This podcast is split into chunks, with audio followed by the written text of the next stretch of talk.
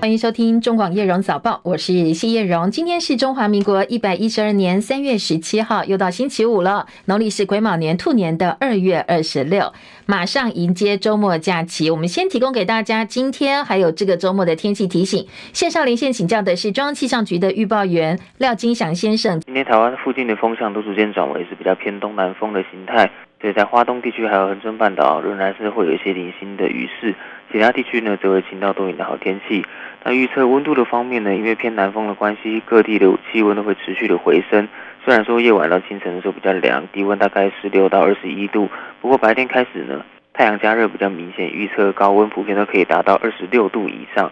那中南部的内陆地区，还有花东纵谷，甚至会出现三十二度以上的高温哦，所以感受是比较温暖偏热的。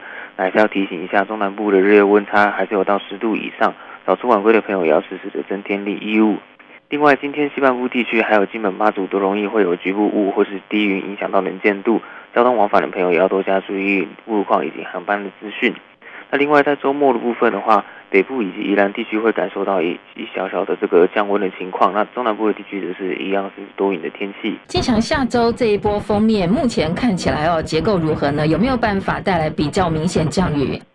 诶，目目前都只有在迎风面的北部跟宜兰有降雨而已。OK，好，谢谢金祥提醒哦。就像刚才金祥提到的，因为除了这个星期跟周末天气哦，刚才周末可能降温的部分特别注意，大家更关切的是下周三这一道结构。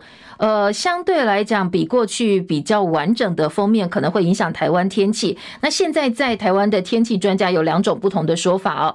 有人说呢，就像金祥提到的这个部分观点，缺水中南部短期内不会出现比较大雨势的讯号，所以未来十天雨量没有达到二十毫米，短期也不会有出现明显降雨，对于中南部水情有帮助。但是另外一波则认为，哎，这一波降雨看起来封面结构比较好哦，所以可能中南部的。水库会有所进账。好，不管如何哦，封面没有来，雨没有下都不知道。这段期间呢，还是要请大家哦帮帮忙节约用水哦，继续希望也祈祷老天帮忙带来更明显的降雨。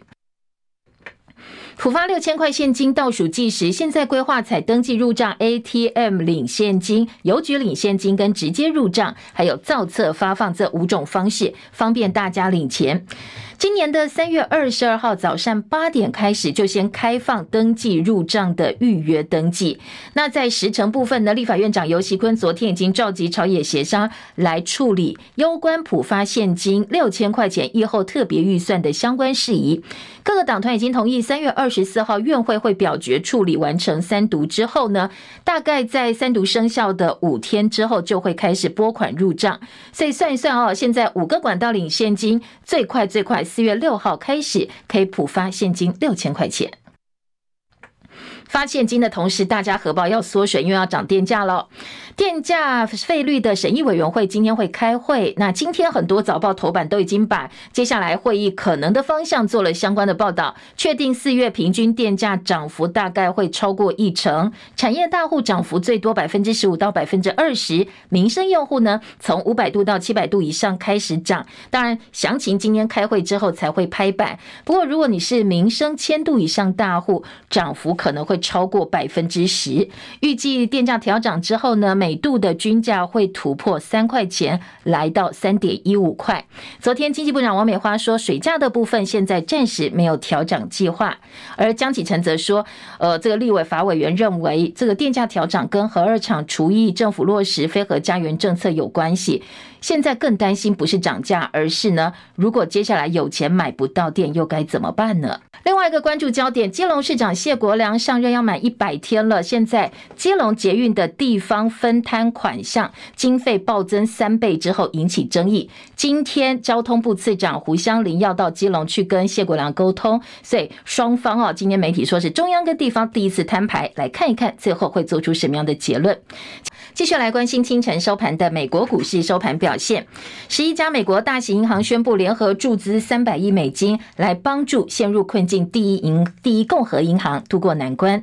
而这么多银行表示要在同业危机当中援助第一共和银行之后。美国华尔街现在变得更乐观了，所以美股清晨收盘的时候是涨的。道琼扭转了早盘超过三百点跌势，收盘的时候净扬了快要四百点。投资者买进的是科技股，希望这场危机会让联准会在下周会议上改变先前的货币政策。收盘，美股道琼涨三百七十一点，涨幅百分之一点一七，三万两千两百四十六点。科技股为主，纳斯达克指数涨两百八十三点，涨幅百分之二点四八，收在一万一千七百一十七点。标准普尔五百指数涨六十八点，涨幅百分之一点七六，三千九百六十点。好，费半涨最多，大涨一百二十点，涨幅有百分之四点零五，三千零九十八点。台积电 ADR 今天涨幅百分之三，收在八十九点三零美金。根据先前公布的演讲稿，美国财长耶伦今天告诉联邦参议院财政委员会，尽管美国系股等银行倒闭让投资人很焦虑，但是他重申美国银行体系相当健全。而欧洲央行呢，今天还是宣布升息两码，尽管大家都在担心银行界的危机，但是 ECB 维持原定的升息幅度不变。不过，他的声明稿拿掉先前版本提到未来大幅升息必要性等相关文字。欧洲股市今天是收高反应的。伦敦股市涨六十五点，七千四百一十点；法兰克福指数涨两百三十一点，涨幅百分之一点五七，一万四千九百六十七点。巴黎 C C 指数呢大涨了一百四十点，涨幅超过百分之二，七千零二十五点。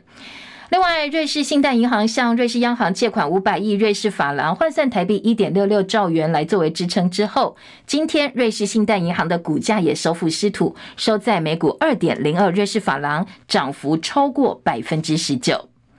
昨天台北股市当然也受到了这波银行倒闭危机拖累哦，跟着下修整理，指数从一万五千五百点一路掼破下压，低最低点来到一万五千一百八十六点，收盘的时候收呃收跌一百六十六点，收在一万五千两百二十一点一二点，成交量两千四百二十二点五七亿元。欧美银行危机助长台股空头气焰，关股券商本周连续四个交易日进场买超，最主要锁定金控股跟航运股布局。合计本周关股券商已经买超超过一百四十一亿元了。不过当然，今天清晨美股跟欧股的气氛还不错，所以九点钟之后台北股市开盘表现，大家可以稍微期待一下。而汇市昨天观望气氛浓厚，台币兑美元收盘小贬三点九分，收在三十点六三一兑换一美元。终结了连三升，台北跟元泰外汇市场总成交金额也缩小到九点一三亿美金。好，讲到第一共和银行目前最新的发展，以财富管理服务为主要业务制的。第一共和银行爆发挤兑，股价震荡备受关注。而《华尔街日报》今天大篇幅报道的焦点，就是刚才提到啊，也影响到美国股市表现的最新发展。有十一家大银行联合注资三百亿美金，要来帮忙第一共和银行渡过难关。谢海伦的报道。成立在一九八五年的第一共和银行，客户主要是富裕的个人或企业，像是 Meta 执行长祖克伯。到去年底，银行总资产大约是两千一百三十亿美元，大约合六兆五千一百亿台币。日前，矽谷银行倒闭引发恐慌，第一共和银行也爆发挤兑潮。上周末，客户提款数十亿美元，存款大量流入大型银行。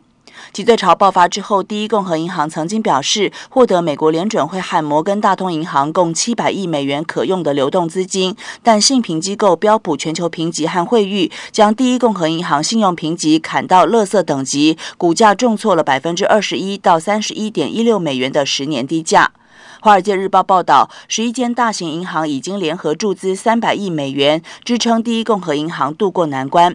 美国财政部、联准会和联邦存款保险公司、美国通货监理局发表联合声明，公布注资三百亿美元（大约九千一百六十二亿台币）的消息。联准会官员说，此举展现出了银行体系的弹性。记者戚海伦报道。啊，美国西谷银行等银行接连倒闭，有女股神之称。方舟投资创办人凯西伍德说，监管机关没有发现传统银行系统出现崩溃的迹象。这样一个说法呢，也得到特斯拉创办人马斯克认同。马斯克更点出今年可能面对的危机，他说呢，跟一九二九年美国经济大萧条有很多相似的地方。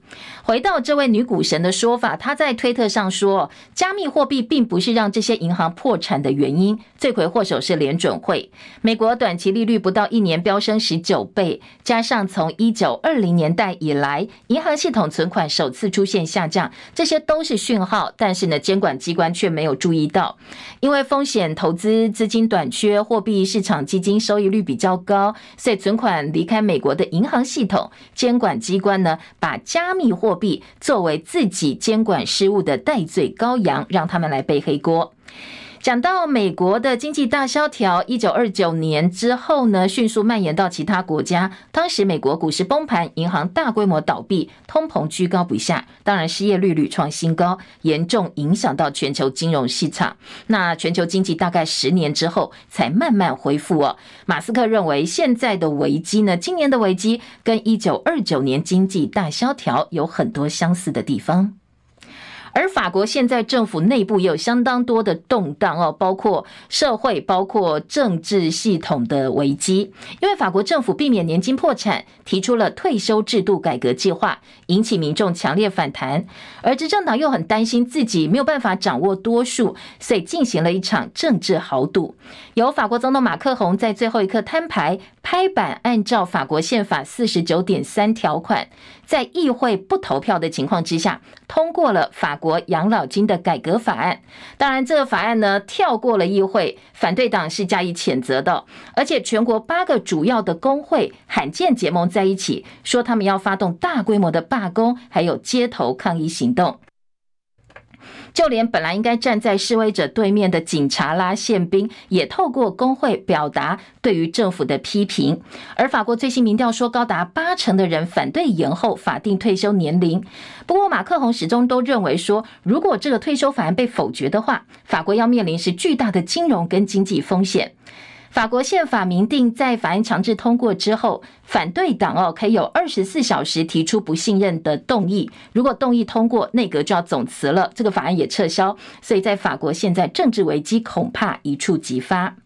为什么法国民众反应这么强烈呢？因为这个新的退休制度改革计划一旦上路的话，法国法定的退休年纪要延后两年的时间，现在是六十二岁，慢慢要提高到六十四岁。另外一个是关于全额月退，大概是百分之五十平均劳动薪资的领取条件。以后不管你几岁开始工作，都必须要扣缴达到四十三个劳动年度，才能够领全额的月退金。简单来讲，如果法案通过的话，以后法国人要工作更久，才能够享受到他们的爸爸妈妈以前很早就可以开始享受的退休生活了。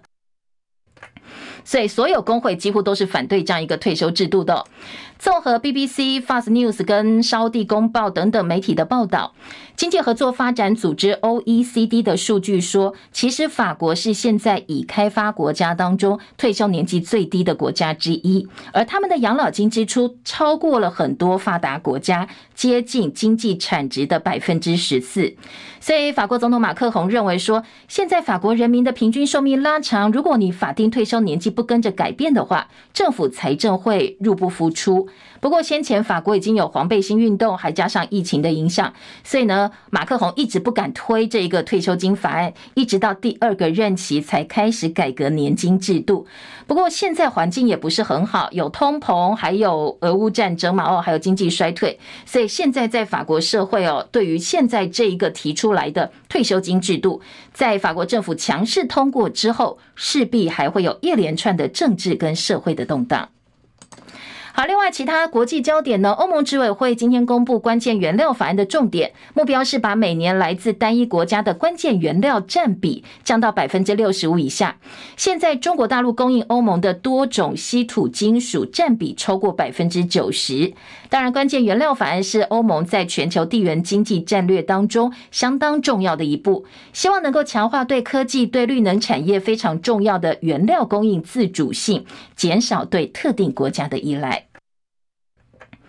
美军公布死神无人机的摄影镜头拍到的，在黑海上空被俄罗斯战机拦截的四十秒画面。好，这个画面当然是美军公布，也呼应了美国的说法，说俄国战机两度飞进无人机，释放看起来很像是燃料的液体，导致无人机的螺旋桨叶片弯曲变形坠海。而这也是俄乌战争发生了一年多以来，美俄第一次哦这么正面的直接冲突。但是美国在呃公开的声明上特别强调，他们不想跟俄罗斯发生任何的军事冲突。《华尔街日报》先前报道，乌克兰总统泽伦斯基马上要跟大陆国家领导人习近平进行俄罗斯全面入侵乌克兰之后第一次的对谈。美国白宫今天说，泽伦斯基跟习近平对谈是好事，不过呢，白宫也提醒北京，对俄乌冲突千万不要偏袒俄罗斯的观点。中国外长秦刚昨天跟乌克兰外长通话，说中方对危机可能失控非常的担心，希望各方能够冷静克制。外界认为这是中方插手俄乌和谈预做准备，因为铺陈不久之后，习近平就要访问莫斯科了。而欧洲联盟史上第一次军火联合采购马上就要成型，目标是下周达成会员国的共识，加快支援乌克兰。而波兰宣布未来几天呢，就会交四架米格二九战机给乌克兰了。乌克兰军人最近击落一架来自乌东俄罗斯占领区的中国大陆制的改装无人机，而这款无人机是网购就可以买到的，所以很多外媒分析说，呃，民用无人机进行武装，接下来发动攻击，可能成为俄乌战争的全新模式。美国极力邀请台积电到美国设厂，祭出晶片法案，跟中国大陆抗衡。而台积电创办人张忠谋昨天在一场座谈会上首度表态，说他支持美国让中国晶片发展脚步缓下来，稍微延缓一下。而大陆的晶片制造记录技术呢，他认为现在至少落后台湾大概五到六年的时间。详情等一下在早报时间呢会有更完整的报道。再来关心昨天国内的政坛话题哦。国民党中常会前天通过中央选战策略汇报，简称选策会，成员包括曾经涉及台南市议员跟议长选举双重贿选案的李全教，曾经涉及炒股案的立委傅崐萁等人，所以党内外都有非常大的反弹声浪。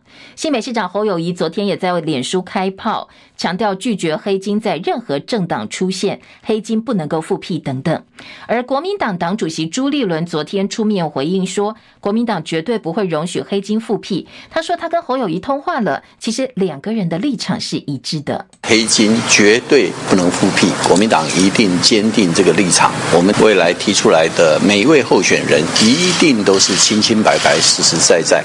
选策会在过程当中，我再一次强调，这一次的选策会跟我们所有的，包括现在要初选的选区都没有关系。它主要是针对于中南部有一些艰困选区，要帮我们找寻一些人才。当然，被点名的当事人都说他自己不是黑金哦。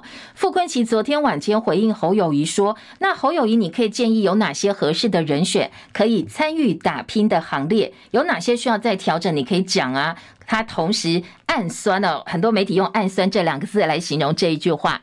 这句话是恳请侯友谊市长一起来承担国民党。而李全教昨天已经跟选测会请辞了，国民党增聘台南市前议员谢龙介跟前立委苏清泉递补。不过谢龙介昨天晚间接受媒体访问时表示，他无意接任，会婉拒加入选测会，也建议暂时搁置。他建议选测会重组或者是回归中常会，提醒党中央应该要有更积极的应对作为。这么纷纷扰扰下去，对国民党来讲得不偿失。而国民党选策会开召开了二零二四立委选举提名作业的第一次会议之后，针对各县市党部提报第一阶段提名选区充分讨论，也确认第一阶段提名选区三月二十二号到三月二十四号受理领表登记，选情单纯的地方呢，二十九号人选就会提报中常会提名，但是如果是很多人竞争的选区，就要开始协调初选等作业，最慢最慢四月二十六号人选会提报常会。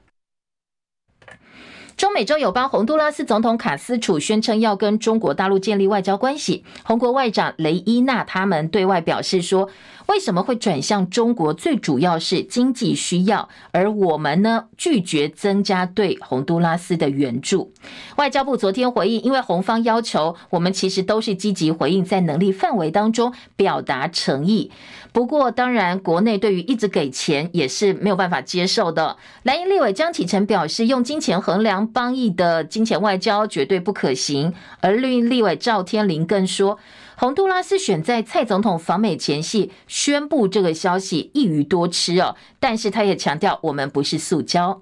对于两国经贸影响，经济部长王美花说，洪都拉斯一年进口到台湾大概一点二亿美金。呃，我们跟洪都拉斯啊签了这个 FTA 之后哈，那双方的贸易额确实有增加，但是呃，台湾出口到洪都拉斯的大概是一年是六千多万美金，那洪都拉斯进口到台湾的一年大概是呃一点二亿美金哈，就是。FTA 之后，洪都拉斯对台湾的出口，哦，增加非常多。那主要是白虾以及咖啡，哈。那呃，洪都拉斯的这个未来跟台湾的这个呃情形，哈，我想，呃，这个整个国家的情形就由外交部来评估，哈，跟决定。那王美花昨天特别针对经贸往来的部分呢，做了说明。金门二胆岛守备队二十六岁伙房兵陈家勋，他九号离营失联之后，陆委会已经证实人在厦门，而且陆方同意让家属前往探视。对于目前这位上兵的现况，国民党立委陈玉珍说，他本人吃好睡好，一切平安，但是不想回台湾。下周一他会陪家属到厦门探亲。媒体追问陈姓上兵不想回来跟财务问题有没有关系？陈玉珍说，现在比较偏向这个部分，而有有媒体引述所谓知情人士的话说，他不止欠银行三十多万，可能还有跟地下钱庄借钱呢。而媒体求证这个上兵的爸爸，这个爸爸表示说，要见到本人才能够厘清真正的原因。昨天一听到这个二胆士兵不想回台湾，退辅会主委冯世宽很生气，痛批说，连爸爸妈妈都不要，那你不要回来就算了。那接下来有没有可能他不回来，留在中国大陆，把我们的军情泄露给对岸呢？冯世宽直言说，他懂什么？我情报处长去的都没有人来问我。你们的飞弹部署是如何？兵力多少？他能干什么？只不过做一个象征性的吧，一个叛逃吧，或者他也可以讲他游泳迷失，游错方向吧，啊，不要把这个事情啊看得好像严重到不得了。但是冯世宽也意在言外说，以他自己过去服役的经验判断，他不相信光靠他一个人就有能力自行游到对岸去。好，另外一起国军话题哦，海军陆战队最近接连传出点四五手枪被调包，两件 T 九万的呃这个枪机遗失，让国防部长邱国正非常生气。他十五号的时候说，我会办很多人，绝对让他掉脑袋。不过随后海军立刻在营区找到两件遗失的枪击所以昨天民进党立委王定宇说，这代表贼还在哦，才会在立委执行部长生气之后。失踪了超过一年以上的枪击，马上就呃失而复得了，这个效率呢，让大家觉得有点不可置信。国内疫情连续五周下降，中央流行疫情指挥中心昨天公布，上周平均每天呢，呃，新增八千九百五十九例的新冠病例，跟前一周相比下降幅度是百分之十七点七。所以指挥官王必胜说，下周一二十号确定轻症免隔离新制上路之后，最快四月份就会把新冠肺炎降为第四类。同时呢，大众运输工具上强制戴口罩政策也要松绑了。三月二十号这个新制实施之后，当然我们还是会观察大概两个礼拜的时间。那同时同一个时间，我们会进行跟医疗院所的这个沟通，哈，还有这个讨论。那让我们的医疗院所的这个防疫啊，也能稍微的这个降级。那这些东西会同时的做。那么如果一切顺利的话，我想我们呃也有可能会在四月的时候，好，那进行这个所谓的改类或者。这个指挥中心降级这这些相关的这个措施。好，降级之后，很多民众也会问说，那我什么时候要去看医生哦？呃，指挥中心提供给大家做参考，八个警示症状：会喘、呼吸困难、持续胸痛、胸闷、意识不清楚。只要你出现任何一个，或者是你是六十五岁以上长辈、产孕妇或有慢性病史等具有重症风险因子的对象，不要怀疑，赶快去看医生哦，寻求医生的协助。世棒经典赛八强赛，东京组昨天的第二场比赛，B 组第一日本武士对上 A 组第二，我们这个 A 组的意大利队，双方都想抢进迈阿密决赛门票。日本昨天派出二刀流大谷翔平，这场比赛呢，日本攻势非常的集中，八支安打就得九分。虽然说大谷跟达比修有都失分，但是最后结果日本还是九比三打败意大利，连续五届晋级四强赛，要挑战队史的第三冠。而第一轮分组排名也出来了，要从资格赛打起的，包括了我们中华队，还有中国大陆哥伦比亚跟尼加拉瓜。中广早报新闻。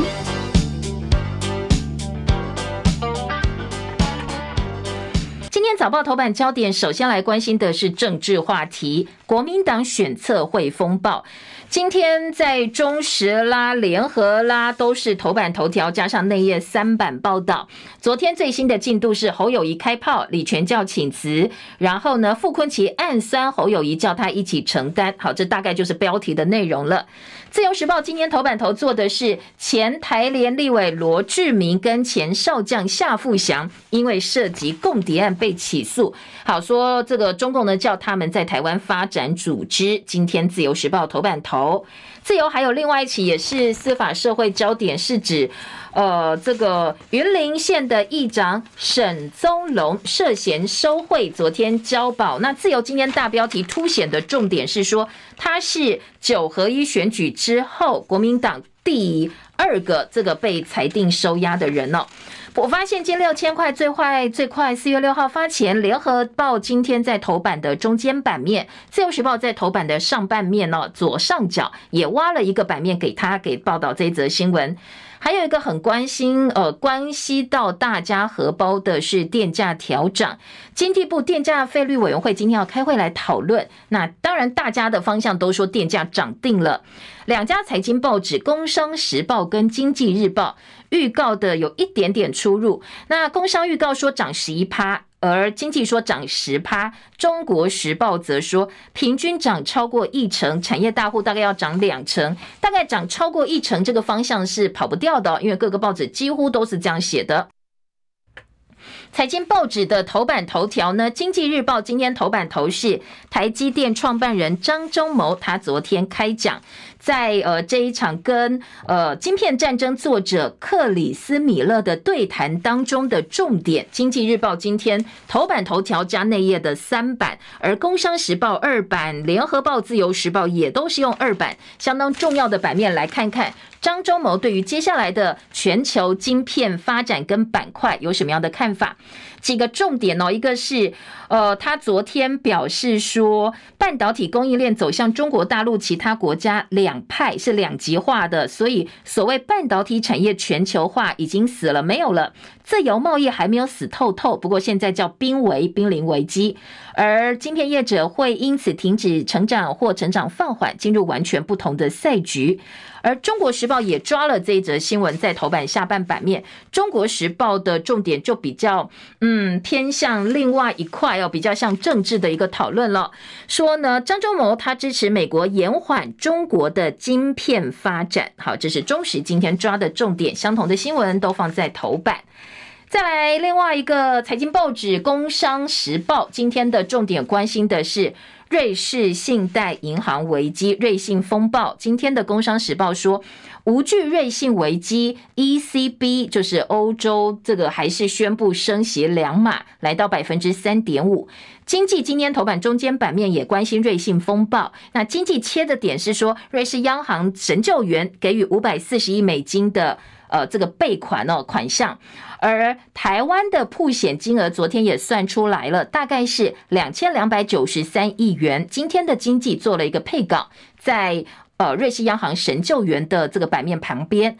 工商时报另外还有一则新闻是台美经贸的这个 BTA 昨天已经签了，而大陆连续六个月抛售美债，说现在大陆持有的美债呢是十二年来新低。好，这个是呃今天工商时报在头版另外关注的话题。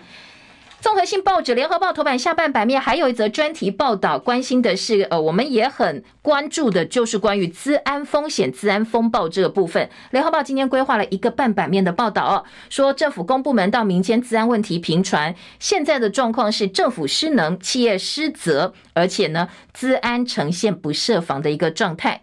好，还有另外一个综合性报纸《醒报》今天头版大标是全面开放小三通，其实全面也没这么全面哦，因为呃，在《工商时报》头版也看到这则新闻，目前呢。二十五号开始是陆配适用，当然我们自己人也适用。但是如果你是中国大陆人士，想要透过小三通来台湾玩的话，打妹这是不可以的。所以呢，呃，所谓全面开放小三通中转，其实只是特别针对非陆大陆籍人士在内的相关人士适用。好，这是早早报另外一个新闻焦点。扫描完之后，我们就来听听看这些新闻呢，还有哪些不同面向的报道，我们快速来掌握一下哦。先从中时联合头版头条听起好了。今天中国时报头版大标说，侯友宜开炮拒绝黑金复辟，国民党选测会名单惹议，李全教喊冤请辞，傅昆奇邀侯友宜一起承担。好，这个是呃中国时报今天的大标。另外在小标部分呢，几个发展的重点，一个是侯友宜说必须要符合人民期待，基层叫好，觉得侯友宜哎，终于有展现出一个样子出来了。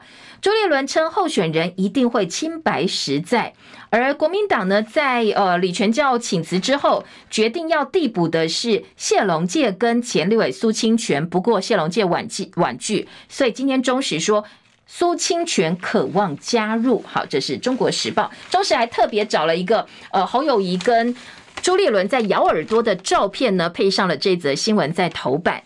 另外，联合报头版头条大标说拒绝黑金，侯致电朱，侯友谊打电话给朱立伦。蓝营选测会风波，朱立伦特别强调他的立场跟侯友宜一样，李全教请辞。而今天傅崐萁会开记者会哦。昨天晚间傅崐萁先在脸书表态之后，今天还有新的动作。他说呢，侯友宜，那你既然呃愿意，我们很欢迎啊，你来建议哪些合适的人可以来参与大家打拼，那恳请侯市长一起出面来承担国民党。所以今天早上傅昆奇的记者会，很多人说这是直接校正侯友谊哦，而且呢，昨天讲的话有点酸酸的，暗酸侯友谊。好，这个是联合报。内页联合报三版大标写侯电朱不到五分钟，说人民观感不好。朱立伦强调我负全责，朱阵营认为自己被设计。侯友谊说黑金决战关键是接下来选战非常重要的关键，所以侯友谊不惜出面喊话来炮打自己人。这是呃联合报今天的综合报道，放在三版版头。今天联合报在三版，呃，有引用说，根据联合报了解，侯阵营目前的评估是，如果蓝绿两党全面开战，黑金议题势必会成为攻防焦点，所以侯必须要赶快发声炮打自家人，来扩大中间选民的认同。记者刘婉玲的特稿说，蓝营还在自乱阵脚，侯友谊是发声自救。好，联合报记者的观察，他说，当然，嗯，这个名单呢，其实在中常会前就曝光，党内也批评了，但是朱立伦强势通过，也没有再管的。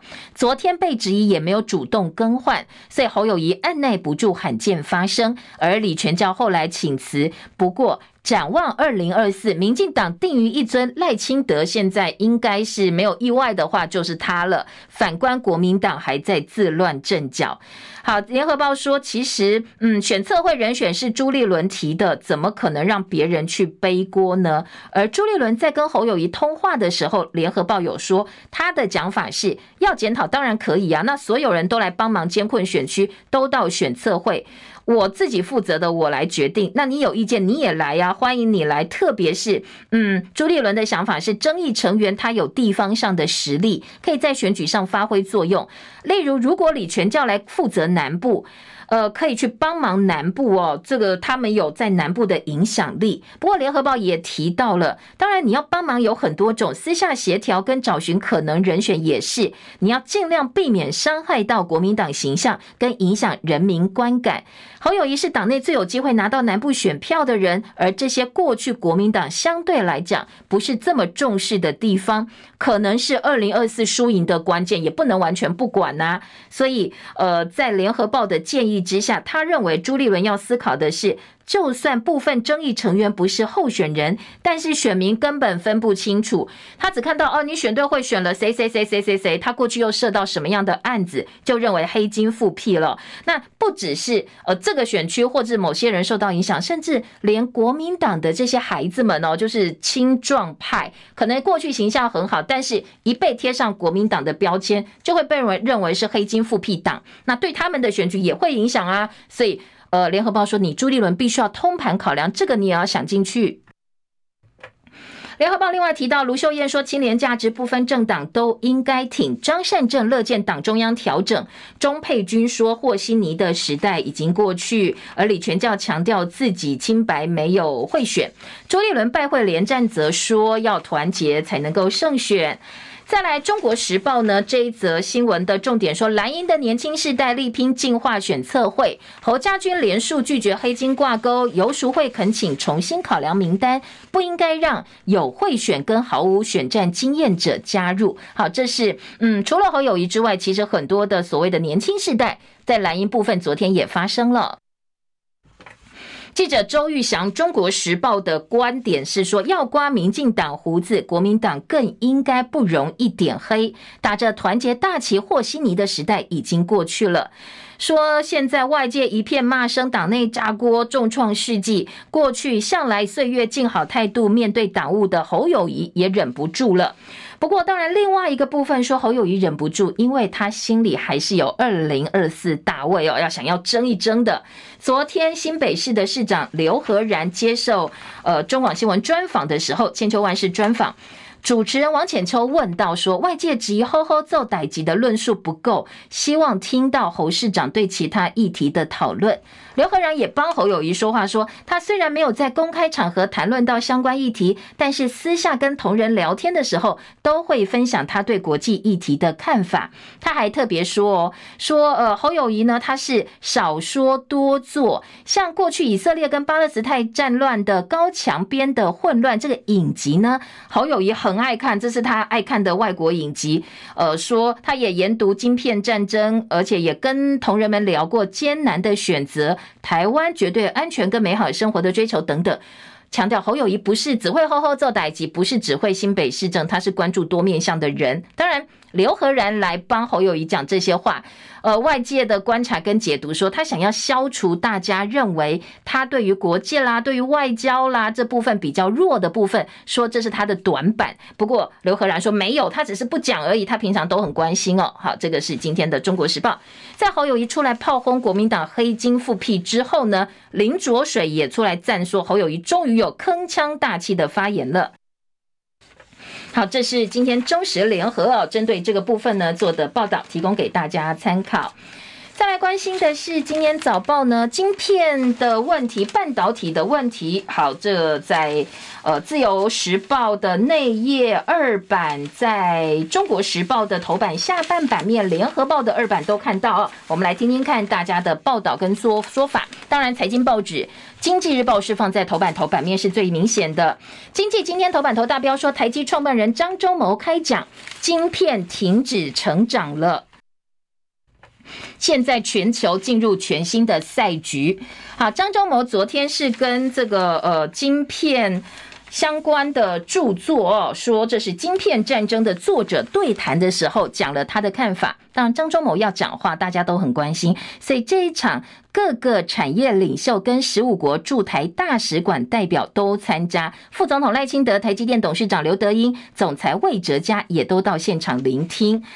这个重点呢，也提醒大家哦，说半导体产业全球化已死，那晶片停止成长，成长放缓，进入全新的局面。另外呢，今天的《工商时报》二版也把半导体进入全新赛局放到版头大标，说如果成本上升的话，晶片无所不在的发展就会受到影响。而在谈话的重点呢，他先告诉大家，台积电创立到成功一路以来，是因为李国鼎支持政府才投资台积电，后来在美国纽约证交所挂牌，是因为政府想要卖股票要钱了。美国晶片法案跟半导体赛局，他认为晶片生产链在未来五年会两极化发展，支持美国封锁政策，让中国半导体产业发展慢下来。美国生产成本下降会停止，而且影响晶片无所不在的一个趋势。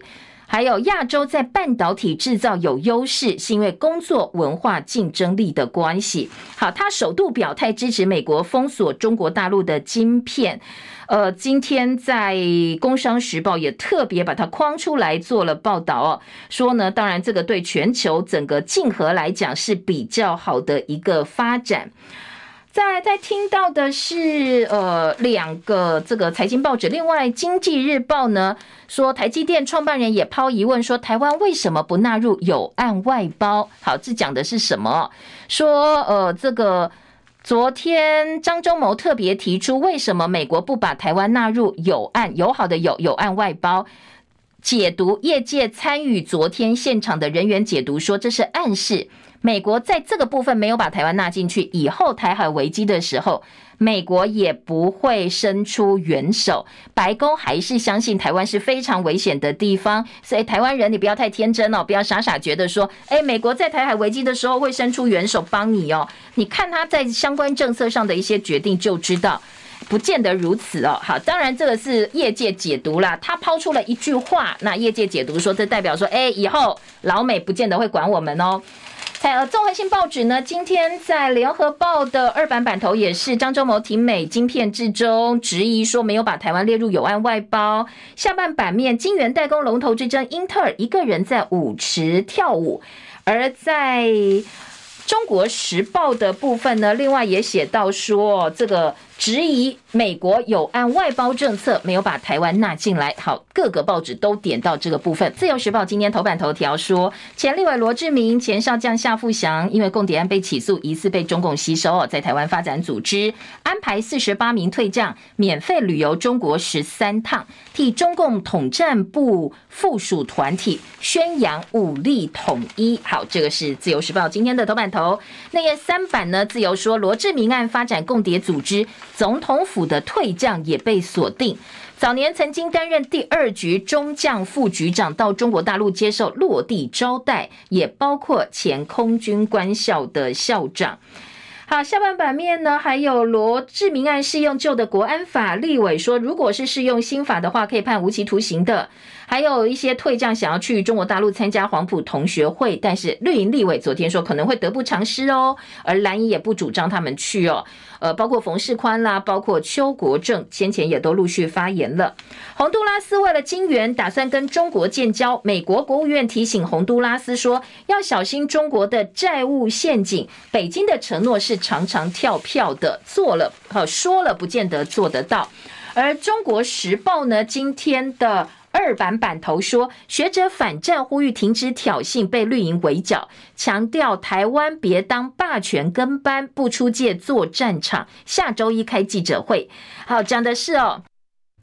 由政大、阳明交大几个学者发起二零二三反战声明工作小组发了声明说，我们要呃不能成为美国霸权跟班，停止挑衅中国。不过，当然这样一个说法很容易被贴标签是中共同路人，所以民进党立委赵天麟批评这是投降派。国民党立委李德维说，怎么样维持尊严跟自主都很重要，单压一边对中华民国有限的地域来讲是。呃，这个不利的，非常不利的。好，这是今天《中国时报》的二版版头。再来听到的是，呃，在其他的重点新闻头版有提到，包括电价调整啦，普发六千块哦。我们一一来听听看。今天中时头版下半版面告诉你，四月电价平均涨超过一成，产业大户涨两成，打两成。经济部今天开会决定。电价平均每度三点一五块钱，这是中时头版。而联合报说，电价估计涨百分之十一，超过八成的住宅是冻涨的。不过详细内容今天才会拍板费率，衰退产业调幅减半。环团说希望给空屋灾民更公正的电价。好，当然每个地方弱势团体都有自己的需求。而在呃各资的部分呢，联合报今天的头版下半版面报道哦，说从公部门到民间，骇客骇一轮了，每个月大概增加三千多人受害。从故宫几千件国宝数位图档被害，政府冷处理了九个月。总统就算你讲资安及国安，但是层出不穷的各资外泄啦、骇客攻击，已经证实了这些暗黑部队在台湾好像如入无人之境，已经成了无声的国安危机。上千万只手机资讯被害，企业资安预算却不到呃这个千万，相对来讲，我们投入的资金跟人力啦，还有资源是不够的。那页联合报五版整个版面告诉你，保护各资数位部国发会都在踢皮球。欧盟对于所谓骇客是祭出高额罚金的，但是我们的部会欠缺外泄鉴识能力，很多个案都是轻轻的放过。唐凤数位部长也接受专访，他说：“我们对内政府各机关必须两年内导入政府资料平台，还有零信任架构；对外人才不够，没有办法跟各国建立联防机制，而且外交处境又很尴尬。”好，这是唐凤提出来我们面对的问题。球场很难，所以民众只好靠自己喽，要提升自安意识来自保哦。好，这是联合报的专题。再来补发现金的方式呢？今天各报几乎都是版头了。工商时报在四版告诉你五个方式，每个人六千块钱，最快四月六号到手，包括了。登记入账，ATM 领现，邮局领，直接入账造册。好，今天联合报告诉你说，你想要最快拿到钱，用什么方法呢？用网络登记入账，还有这个直接入账，这两个是最快的。那再来是 ATM 去领现金，垫底最慢拿到钱是什么？邮局哦。好，提供给大家参考。如果你想要快点拿到钱的话哦，可以稍微参考一下。那怎么样可以领到钱呢？准备健保卡、身份证字号或居留证号、金融机构账号。三月二十二号开始可以登记入账，领现金就可能要等到后面一点哦。偏乡地区造册，三月二十号到三月二十五号。好，这是中国时报告诉你的。旺报头版头，三二五开始开放国人小三通客运中转，金厦航线增加每天最多六班。金门县长陈福海到厦门协商其他民生经济互通的议题。联合报说，中断超过三年的小三通中转，三二五开始，国人陆配可通行，但是呢，其他大陆人想要来哦，不行哦。陆委会说还在评估当中。好，这是今年早报哦。其他的新闻重点，自由时报另外还有告诉你，TikTok 禁令扩大，美国叫中国母公司必须要出脱持股，说英国马上也会下令公务装置通通不能够下载使用了。好，再来，在联合报今天的文教版告诉你，台湾农业老小贫，中研院提八个解方，说我们现在政策太短视了，所以农业呢三个字老小又贫穷哦，这是威胁到未来农村发展以及接下来我们的农业整个国家的一个呃需求。专家说，其实讲这么多，中研院呢，你这么多办法，只有一个一句话要讲。政治考量，如果你能够都用专业来讲哦，可把政治考量给抛掉的话，我们的农业才能够真正的找到出口。好，在内页新闻，呃，今天的自由时报轻症下周开始免隔离了，有重症警示症状还是要看医生哦，千万不要大意哦。如果一切顺利，COVID-19 改类，指挥中心降级会提早到四月份。XBB. 点一点五全球占比超过三成，本土也已经验出了两例。高屏溪藻井两县市抢水大战，屏东二八井将支援高雄，周春米怒呛是偷袭，南水局暂停，所以南方平台今天要首长开会，高屏开始抢水大战了。呃，你不能够说这个屏东的水要支援高雄，屏东县长周春米很生气，不可以，不可以偷偷去藻井把我的水给偷掉。还有基隆捷运的沟通呢，今天白天也有最新的发展。中央要跟地方一起来面对，一起来谈一谈，到底该怎么办？再来内页新闻，还有告诉你的是，呃，今天健康版面呢，联合报说。长辈哦，面临三大折磨：罹患多发性骨髓瘤、癌症状干扰、慢性病搅局，疗程不完整，而且会贫血啦、头疼、骨头酸痛。打鼾、肥胖、睡不饱，可能罹患呼吸中止症。还有急性脑中风，要不要先放血呢？今天联合报说，其实中西医的观点说，这是合作，其实是可以解决，第一时间呃帮大家呃这个寻求更多的存活机会，还有这个让症状缓解。孩子拒绝上学，怕上学，家长秉持耐心多聆听。自由时报说，小心哦，可能后面会有霸凌啦、师长压力等等因素，要多听孩子讲。再来听的是，呃，今天在经济日报的头版呢，除了有张忠谋专访，下半版面瑞士瑞银风暴说，现在瑞士银行给了五百四十亿美元的借款，以及呢，寿险预汇率乱流，金管会拆弹，欧盟新规定要限制大陆的太阳能。工商时报今天在头版呢，一样哦，也呼应了经济日报，告诉大家说，其实现在呢，无惧瑞信危机，ECB 也升息了两码左右。时间七点五十八分，我们今天叶荣早报进行到这边，谢谢大家收看收听，祝福你美好顺心，下周见，拜拜。